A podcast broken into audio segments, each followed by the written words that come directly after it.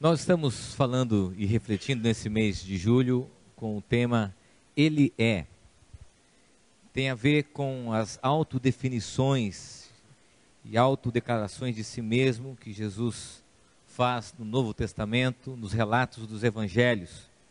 Quando ele diz: Eu sou a luz do mundo, eu sou o bom pastor, eu sou o pão da vida, eu sou a videira verdadeira, eu sou o caminho, eu sou a verdade, eu sou a ressurreição. E quando Jesus diz isso, é importante que a gente tenha duas considerações iniciais para a gente refletir sobre o tema de hoje. Primeiro, é que quando Jesus diz eu sou, do ponto de vista do comportamento humano, é alguém que tem claramente a consciência de si mesmo. Com 33 anos de idade, alguém que pode se autodefinir e dizer exatamente o que ele é e o que ele oferece. Interessante isso porque eu e você, a gente não tem talvez essa capacidade de se autodefinir, dessa reflexão de si mesmo, a psicologia vai chamar isso de self, né? essa autoidentidade. Jesus tinha essa capacidade de se autodefinir, de se autodeclarar conscientemente quem ele era e aquilo que ele podia oferecer. A segunda consideração, e aqui não é só um aspecto psicológico, mas um aspecto teológico, religioso, é que essa afirmação de Jesus, ou essas afirmações de Jesus, são consideradas blasfêmias pelos judeus, pelos religiosos da época. Eu diria que é principalmente em função dessas blasfêmias que os judeus e que os religiosos vão acusar Jesus, segundo aquilo que eles acreditavam. Quando Jesus ele é acusado pelos religiosos de blasfemar, é porque ele se autodefine como eu sou, e o próprio Deus também se definia assim em Êxodo capítulo 3, versículo 14, quando ele diz: Eu sou o que sou. Então, os religiosos da época entendiam que isso era uma afronta. Como assim ele pode se autodefinir e ainda mais fazendo alusão ou referência a essa autodeclaração divina? Então a gente tem Jesus colocando-se diante das pessoas daquilo que ele é, aquilo que ele oferece, e tem Jesus também enfrentando uma questão religiosa complicada, porque era difícil para o pensamento religioso do povo hebreu da época, o povo judeu, compreender alguns grupos religiosos que Jesus era o próprio Deus. E é essa blasfêmia que vai fazer com que o povo religioso da época se ire contra Jesus ao ponto de pedir a crucificação dele, a morte dele por essa blasfêmia de se identificar como o próprio Deus. Agora, o que que isso e essas autodefinições têm a ver com a nossa vida? O que que isso é relevante para nós?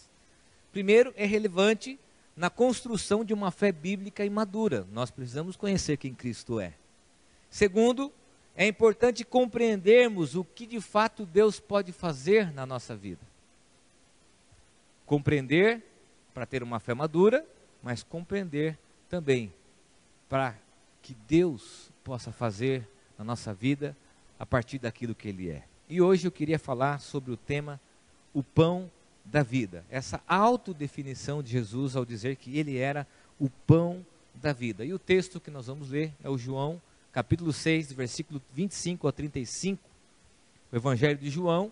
E antes da gente ler esse episódio, são 10 versículos, é importante a gente ter aqui um review do capítulo anterior. Sabe quando você assiste série de televisão e no começo, agora a gente pula no Netflix, né? Mas tem um review do capítulo anterior. Capítulo anterior desse texto é o texto conhecido como a multiplicação dos pães. Deus, através de Jesus, tinha tido uma experiência maravilhosa com a multiplicação dos pães. O relato da multiplicação. Depois eu vou explicar um pouquinho isso. E logo após esse episódio, Jesus ele vai se movimentar geograficamente, mas a multidão também. E depois desse episódio, que é conhecido por todos nós, quando tem lá aquele episódio dos cinco pães e dois peixinhos, não é verdade? Que há a multiplicação, a multidão se encontra com Jesus. E o texto diz o seguinte: A multidão encontrou Jesus no lado oeste do lago e perguntaram a ele: Mestre, quando foi que o senhor chegou aqui? Jesus respondeu: Eu afirmo a vocês que isto é verdade. Vocês estão me procurando porque comeram os pães e ficaram satisfeitos, e não porque entenderam os meus milagres. Não trabalhem a fim de conseguir a comida que se estraga, mas a fim de conseguir a comida que dura a vida eterna, para a vida eterna. O Filho do Homem dará essa comida a vocês, porque Deus, o Pai, deu provas de que ele tem autoridade. O que é que Deus quer que a gente faça? perguntaram eles. Ele quer que vocês creiam naquele que ele enviou, respondeu Jesus. Eles disseram: Que milagre o Senhor vai fazer para a gente ver e crer no Senhor? O que é que o Senhor pode fazer? Os nossos antepassados comeram maná no deserto, como dizem as Escrituras sagradas. Do céu ele deu pão para eles comerem. Jesus disse: Eu afirmo a vocês que isso é verdade. Não foi Moisés quem deu a vocês o pão do céu, pois quem dá o verdadeiro pão do céu é o meu Pai. Porque o pão que Deus dá é aquele que desce do céu e dá vida ao mundo. Queremos que o Senhor nos dê sempre deste pão, pediram eles. Jesus respondeu: Eu sou o pão da vida. Quem vem a mim nunca mais terá fome, e quem crê em mim nunca mais terá sede. Antes de Jesus fazer essa afirmação, havia acontecido o conhecido episódio das multiplicações dos pães.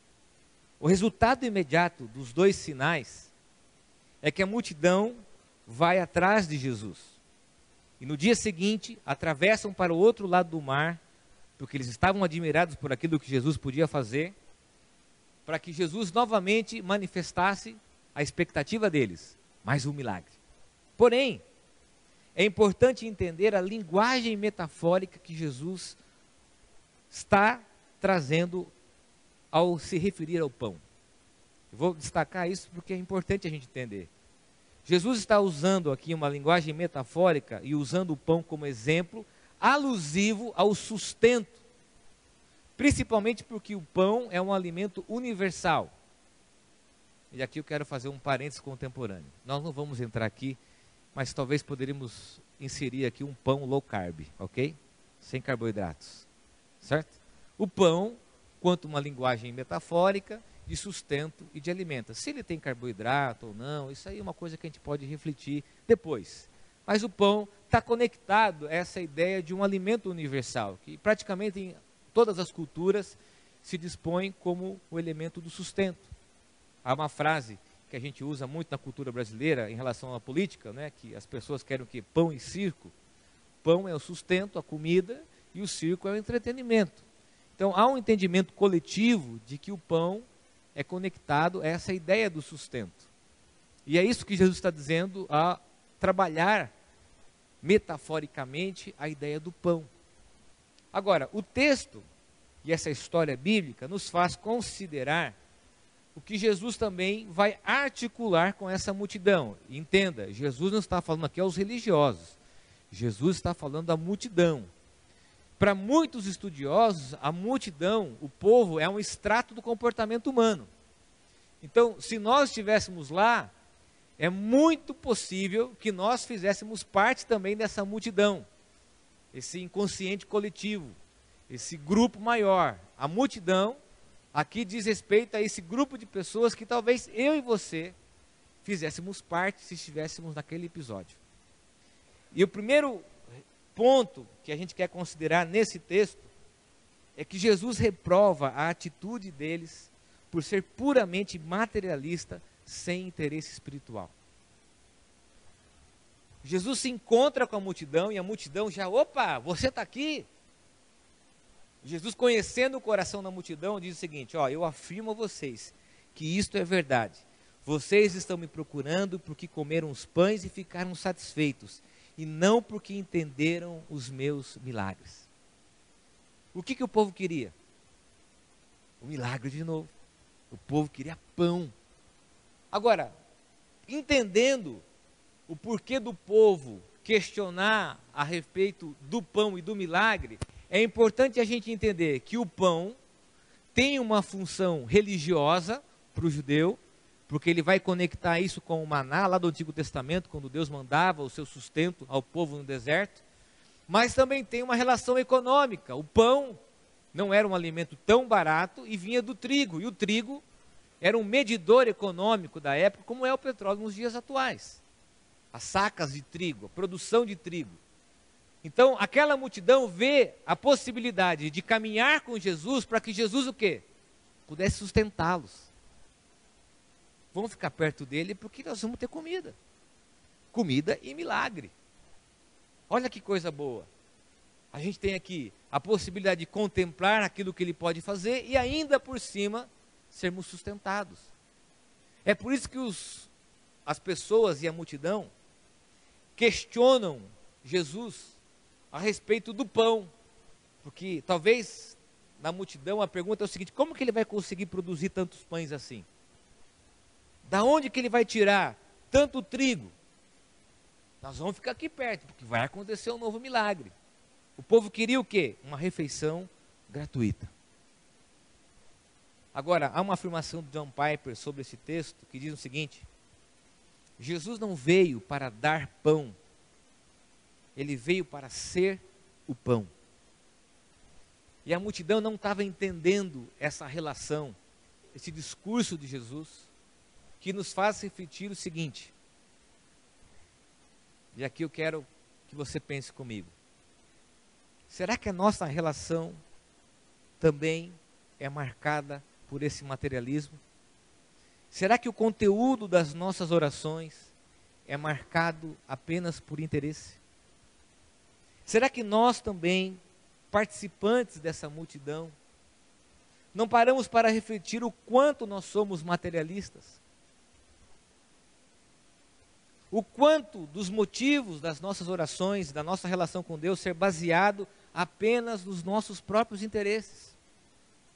Tanto isso é verdade que o nosso termômetro para uma pessoa abençoada é uma pessoa que tem muitas coisas. O nosso termômetro para dizer que Deus está nos abençoando, não que Ele não possa dar, é quando Deus sacia os nossos desejos, é quando Deus nos dá coisas. Diante da cultura atual, do momento que a gente vive, há um grave problema. Porque também na nossa cultura as nossas relações são o quê? Contaminadas pelo materialismo. Eu diria que um dos meus maiores desafios como pai é criar filhos que não sejam materialistas que as nossas relações afetivas não se tornem baseadas naquilo que podemos dar, no que diz respeito a bens materiais, interesse. Uma cultura que é altamente baseada no consumo e no princípio da realização dos nossos desejos. Nós também nos aproximamos de Deus, dizendo: Deus, nos dá. E se Ele nos dá, a gente se acha abençoado e feliz. Se ele dá pouco, a gente se diz que não é tão abençoado. É isso que as pessoas procuram na igreja. Por que as igrejas estão lotadas? Porque a multidão está interessado no sustento do pão e na expectativa de que vai acontecer um milagre. É isso que está no coração humano. O desejo permanente de contemplar o que? Materialismo e aquilo que pode nos dar. Agora, a multidão tinha contemplado a multiplicação dos pães. E mesmo assim, se aproxima de Jesus com um interesse explícito, apenas no aspecto físico. Eu já contei essa experiência aqui, vou contar de novo. Aliás, uma das coisas que a gente percebe que nós estamos ficando velhos, a gente começa a contar as mesmas histórias. Né? E as mesmas piadas e fica repetitivo. Mas essa história diz muito daquilo que nós somos, do extrato do ser humano. Quando nós tínhamos o Theo, pequenininho, ele queria muito um bonequinho do Woody, do Toy Story. Você já ouviu essa história? Vai ouvir de novo. Os que não ouviram, vão ouvir. E ele pedia, ele orava: Deus me dá o Woody molinho. Me dá o de molinho. E nós, sensibilizados com aquela espiritualidade autêntica, uau, que menino crente, que menino de Deus. Só que não tínhamos dinheiro, porque aquele Wood Molinho era muito caro. Houve um, um sentimento coletivo na minha família. Minha irmã, imagina, que bonitinho, vamos comprar, vamos fazer uma vaquinha. A minha mãe, minha sogra, meu cunhado, todo mundo participou da vaquinha para comprar o Wood Molinho. Porque o Theo estava insistentemente orando, pedindo o Wood Molinho. Fomos, compramos. Qual é a reação dos pais? E essa cultura diz isso. A cultura diz que dar presentes é afeto. Então a gente fica refém daquela sensação da reação da criança. A gente dá para que a criança tenha uma reação positiva e a gente se acha o melhor pai do mundo. Para aliviar nossa culpa, nossa ausência. É assim que funciona. A gente deu e ficou todo mundo esperando. Né? Então ele abraçava aquele brinquedo e feliz da vida. Mas a expectativa era quando ele fosse dormir, para ouvir a oração que ele ia fazer. E quando ele foi dormir, nós estávamos lá, prontos para testemunhar o seu pedido de oração, a sua gratidão a Deus, e que o Theo pediu, orou. Disse: Deus, me dá um Buzz Lightyear. Porque ele percebeu que Deus tinha ouvido a oração dele e respondido o desejo. É um extrato do nosso comportamento, da nossa espiritualidade. Não é esse o desafio. Não é isso que nós fazemos com Deus? Puxa, Deus deu. Eu vou orar mais porque agora eu vou completar a coleção. É exatamente esse sentimento que permeia os nossos corações, casamentos materialistas, brigas de casais por causa disso, famílias, amizades, relações com Deus, a nossa fé materialista, a gente fica de bico com Deus porque Deus nos dá, não nos dá o quê? as coisas materiais. E aqui eu quero fazer uma reflexão importante com você. No texto anterior da multiplicação dos pães, não existe essa palavra multiplicação. Há um título, um pressuposto, porque há de fato uma multiplicação. Mas o milagre no texto é a partilha. Porque Jesus parte o pão, e ao partir o pão, ele alimenta uma multidão. O milagre do texto é partilharmos. O que, que isso me leva a considerar? Preste bem atenção. Talvez a consideração para avaliarmos se nós somos ou não materialistas, preste bem atenção no que eu vou dizer.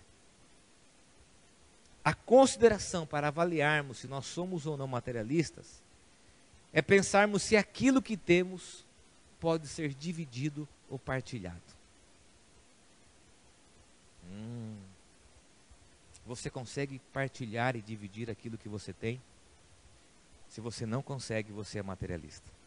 É isso que diz o texto. É isso que diz a história bíblica. Porque Jesus está dizendo que eles não entenderam o que houve no episódio anterior. Vocês não compreenderam o milagre. O milagre foi a partilha. Vocês não compreenderam, estão pedindo mais porque vocês não compreenderam o sentido do milagre. O que você tem, tenha você, ou você é que tem as coisas que você tem. Você consegue fazer essa reflexão? Pensar se aquilo que você tem você divide e partilha? Porque se você não divide e partilha, você não entendeu a mensagem do Evangelho. Eu não estou pensando aqui numa divisão matemática simplista, para que você saia daqui, tire o seu extrato bancário, os seus bens e divida com todo mundo. Não é isso. Mas é se você não tem a capacidade de dividir aquilo que você tem com as pessoas que você ama, que estão próximas de você, é porque de fato o seu coração está dominado pelas coisas que você tem. Agora, C.S. Lewis diz assim: Quanto mais então dividirmos o pão celestial entre nós, tanto mais teremos. Você consegue pensar nisso? Que difícil. Que difícil. Não sermos interesseiros na nossa relação com Deus. Segunda consideração do texto. há um questionamento das pessoas aqui a respeito do maná. E eles dizem: Olha, Moisés nos deu o maná. Jesus diz: Olha, não foi Moisés, foi Deus que deu. E é Ele que dá o pão. E ao dizer isso, pois quem dá o verdadeiro pão dos céus é o meu Pai, Jesus está afirmando a segunda consideração. Ele está expressando a ação graciosa de Deus através da providência. O verbo aqui em grego significa uma ação contínua. Deus deu, dá e vai continuar dando, sustentando, manifestando a sua providência. Isso significa que Deus cuida, Deus sustenta e Deus provê. Agora, não baseado nos nossos desejos, mas nas nossas reais necessidades. A graça e o cuidado de Deus é sobre as nossas necessidades e não sobre os nossos desejos. Quando ele se refere à providência do pão, é porque ele entende que todos nós temos necessidades. É porque ele entende que nós temos a necessidade do cuidado de Deus e ele manifesta esse cuidado e essa ação todos os dias. Você consegue reconhecer que Deus cuida da sua família? Você consegue reconhecer que Deus cuida da sua vida financeira, dos seus bens, da sua casa, dos seus relacionamentos, que Deus provê, que Deus é um Deus da provisão, que Ele não nos deixa faltar, mas que essa provisão é sobre as nossas necessidades e não sobre os nossos desejos. Talvez aqui seja um princípio muito importante para a gente definir o que é um consumo consciente e um consumo impulsivo. O consumo consciente é baseado em necessidade, o impossível em desejos. O impossível em desejos, né? E na nossa relação com Deus, nós temos que sempre reconhecer que Deus cuida das nossas necessidades. Ah, mas o salmo diz que se eu me agradar do Senhor, Ele satisfará os desejos do meu coração. O difícil nesse texto é fazer com que Deus se agrade de nós. E o desejo aqui diz respeito a princípio e propósito, não desejo na expectativa da realização. Sabe o que acontece com a gente? Acontece exatamente isso que eu vou contar para você. Às vezes a gente janta lá em casa, está de dieta, é um desafio fazer dieta. Aí chega umas 11 horas da noite e você fala assim, amor, eu estou com fome. Ela fala assim, ué, está com fome? A gente acabou de jantar. Não, mas não é essa fome. É uma coisa diferente. Mas o que, que você quer? Aí você vai na geladeira, abre a geladeira, tem água, refrigerante pela metade, um monte de ovo. Você fala assim, mas não é isso. Estou com uma fome. Você abre o armário para achar alguma coisa, tentando interpretar aquela fome, aquele negócio, que não é fome. O que, que é? Desejo. Até você olhar lá e encontrar algum doce, alguma bolacha, alguma coisa porque é justamente nesses horários que vem a tentação. Você não tem a tentação de comer doce meio-dia, nem 8 horas da noite. Minha tentação é justamente nesses horários, onde o desejo pula. Que começa a repetir na cabeça e dizer assim, puxa, vamos ali na conveniência, comprar uma caixa de bis, comprar um chocolatinho, e aí você começa a contaminar ah, o desejo de. É isso, não é isso? Agora, isso é desejo ou necessidade? Quando você vai no nutricionista, no endócrino, o princípio que você ouve é esse: da fome, do, do apetite. O desejo é que gera frustrações no coração da gente. O desejo é que gera mágoas no nosso coração por Deus não nos dar e não realizar esses desejos que nós temos. Enquanto que Deus está preocupado com as nossas necessidades. John Piper diz o seguinte: a graça diária, que é essa providência, o cuidado de Deus, é para a alma o que o pão diário é para o corpo. Dá forças. Sem ela não podemos viver e não podemos trabalhar. E aí eu me lembro também da frase do Brennan Manning, que eu sempre repito aqui, eu quero dizer para você, principalmente para você que acha que é o Senhor e o dono da sua vida, e que tudo que você tem vem das suas mãos. A frase do Brennan diz o seguinte: A graça proclama a assombrosa verdade que tudo é de presente. Tudo é de presente. Deus cuidando de nós. Qual que é a aplicação disso? A aplicação de que nós devemos aprender a descansar no cuidado de Deus e no seu sustento. Tão difícil. Vou repetir para você. Descanse no cuidado de Deus sobre a sua vida. Aprenda a descansar no sustento de Deus, de que nada vai nos faltar. De que nada ligado às nossas necessidades vai nos faltar. Porque é Deus que cuida e sustenta a nossa vida. Isso é um princípio de fé. Terceira e última consideração, e talvez a mais importante do texto, porque é a essência do texto, é a semântica do texto. O pão da vida tem a ver com significado. Ao usar a metáfora do pão, Jesus está afirmando que o pão da vida tem a ver com significado. Preste bem atenção no que ele diz. Não trabalhem a fim de conseguir a comida que se estraga, mas a fim de conseguir a comida que dura para a vida eterna. O filho do homem dará essa comida a vocês, porque Deus, o Pai, deu provas de que ele tem autoridade. E ele diz: Eu sou o pão da vida. Quem vem a mim nunca mais terá fome, e quem crê em mim nunca mais terá sede. Claro que ninguém pode viver sem comer, mas a vida e o pão a que Jesus se refere não é só a existência física, diz respeito ao significado da nossa vida. Algumas semanas atrás, duas semanas, eu fui participar, fazer um ofício fúnebre, um velório. Logo no final do velório, depois que os pastores já tinham falado, filho da pessoa que havia falecido, pediu a palavra e disse: O que o meu pai nos deixou foi o seu caráter. E a maior herança que ele podia nos deixar era isso: o seu caráter.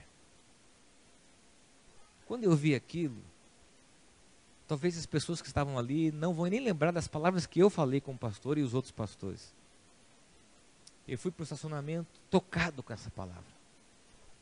Pensando assim, qual é o significado da minha vida para os meus filhos, para minha esposa? Porque diante de situações como essa, eu posso dizer isso para você, porque eu tenho 18 anos, 14 como pastor, mais 4 de seminaristas, é que diante desse momento, não são as coisas que nós conquistamos que vão valer, mas o que vai valer é o significado delas. Ao ponto de um filho reconhecer que o que o pai podia oferecer era o seu caráter. Eu fui para o carro pensando nisso, refletindo de que eu preciso viver a minha vida não baseado no termômetro daquilo que nós vivemos enquanto sociedade, de bem-sucedidos, bem realizados, embora isso possa ser uma demonstração de cuidado. Mas é mais do que isso, a vida é significado. E é por isso que Jesus se propõe a ser o alimento a esse vazio que nós temos, um vazio de significado. Um vazio que não é preenchido com as nossas realizações, com os nossos desejos, com as metas, com os alvos, mas que é preenchido pelo pão da vida, pelo pão que nos alimenta. Porque a agenda contemporânea, a agenda da vida diz o seguinte para a gente. Eu namorava com a Aline, começou a passar um mês, dois meses, um ano. Sempre tem um parente, um amigo que chega e fala assim: e aí, quando vão ficar noivo? E a gente colocou uma meta, um objetivo. Agora tem que ficar noivo. Você fica noivo, dá uma aliviada na pressão. O pessoal para de falar, você mostra a aliança, na hora dá aquele sossego. E aí você vai conhecer o um universo chamado casamento vai experimentar vários bufês, fotografia, imagem, lugares, e você começa a viver aquela agenda para realizar um sonho, casar, e você casa. O casamento é lindo, marcante, uma coisa maravilhosa. E quando você casa, chega no primeiro encontro da família, alguém encosta em você e fala: "E aí, quando vocês vão ter filhos? Quando vocês vão trazer o herdeiro? E aí você começa a colocar um outro objetivo: ter filhos. Só que antes alguém da família sensado diz o seguinte: mas espera aí, vai ter filho sem ter casa própria, tem que comprar casa. Você vai, compra a casa própria, vai no financiamento da caixa, realiza esse sonho, minha casa, minha vida. Vai, compra a casa, completa-se uma etapa. Mas junto disso, há necessidade de se colocar como uma pessoa bem-sucedida naquilo que você faz, no nosso caso, lutando para que as coisas deem certo, como pastor, como profissional, as coisas se estabelecerem. Aí você tem um, no meu caso, dois, três. tem os filhos. Eu quero dizer que isso é um ciclo que não vai acabar. E que muito disso não nos preenche por completo. Que o nosso trabalho, que as nossas realizações não vão dar para nós significado. E que somente o Evangelho e na pessoa de Cristo é que pode saciar as nossas sedes e as nossas demandas existenciais profundas. É muito eu colocar sobre a Aline a expectativa de significado tem que partilhar com ela. É muito colocar sobre a vida das pessoas? Não. Eu tenho que compreender que o significado maior à medida que eu supro as minhas necessidades existenciais na pessoa de Cristo. E quando ele se oferece, se oferece como pão, como alimento, vai de encontro às nossas demandas existenciais. Sabe o que acontece? Eu tenho encontrado com pessoas que se sentem vazias e que são bem realizadas do ponto de vista econômico, financeiro, profissional, familiar, relacionamento. Pessoas que terminam uma faculdade e dizem assim, pastor, eu fiz, mas não é isso que eu quero. Porque falta o quê? Significado. E esse significado só pode ser preenchido através de Cristo. O próprio Jesus diz o seguinte: ó, o maná se estragava enquanto o pão de Cristo permanece e é abundante. Marcos Lucado diz assim: o que o pão significa para a fome, Jesus reivindica ser para a alma. John Piper vai dizer: fé, e você recebeu isso numa tagzinha, é quando nós abraçamos a Cristo como nosso pão e nossa água que satisfaz o nosso interior. E aqui eu quero terminar com essa pergunta. Você já parou para refletir que nada nos satisfaz? Mudamos de projeto, de cidade, de viagem, de coisas, e mudamos e vamos para cá e vamos para lá, e mudamos disso, mudamos daquilo, de relacionamento disso. Porque nada nos satisfaz. E é diante dessa insatisfação humana permanente que Jesus se oferece como pão da vida. É diante dessa insatisfação permanente que a cultura do consumo nos coloca. Sempre trocar de televisão para assistir a Copa do Mundo. Trocar de carro, trocar disso. Porque a insatisfação gera o desejo de consumo. A insatisfação com o corpo, a insatisfação com o casamento, a insatisfação com os filhos. Há uma insatisfação permanente como uma enfermidade urbana. E é diante disso que Jesus diz: eu sou o pão da vida. Deixa eu dizer algo para você e eu quero concluir com isso. Existem vazios no nosso coração que realizações não preenchem, que pessoas não preenchem, que somente o pão da vida é que nos preenche.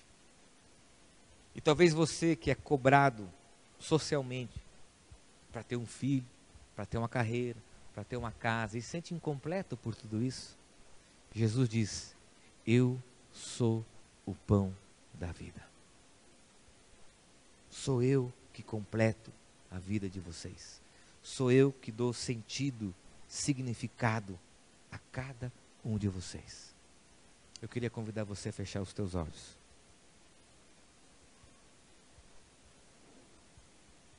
primeiro pensar no aspecto negativo da nossa existência humana que é basearmos as nossas relações nos bens materiais.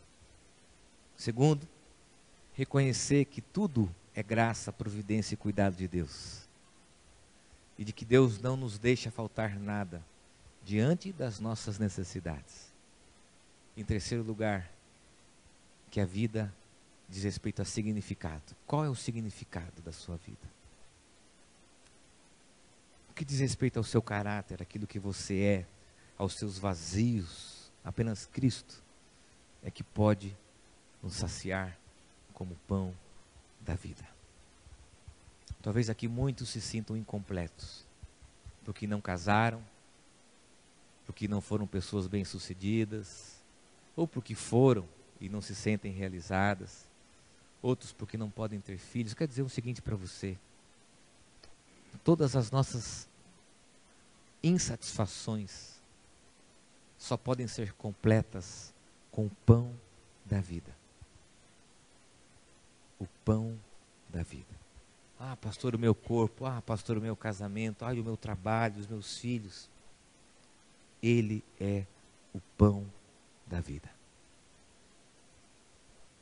Senhor, nós abrimos o nosso coração nessa noite e reconhecemos que muitas vezes nós somos tão materialistas, só pedimos, pedimos, pedimos, pedimos, pedimos. E nos alegramos quando as coisas vêm, achamos que isso é bênção. Ó Deus, nos perdoa por sermos tão materialistas, nos ensina a partilharmos o que nós temos. Nos ensina, Deus, por mais difícil que isso seja, nos ensina.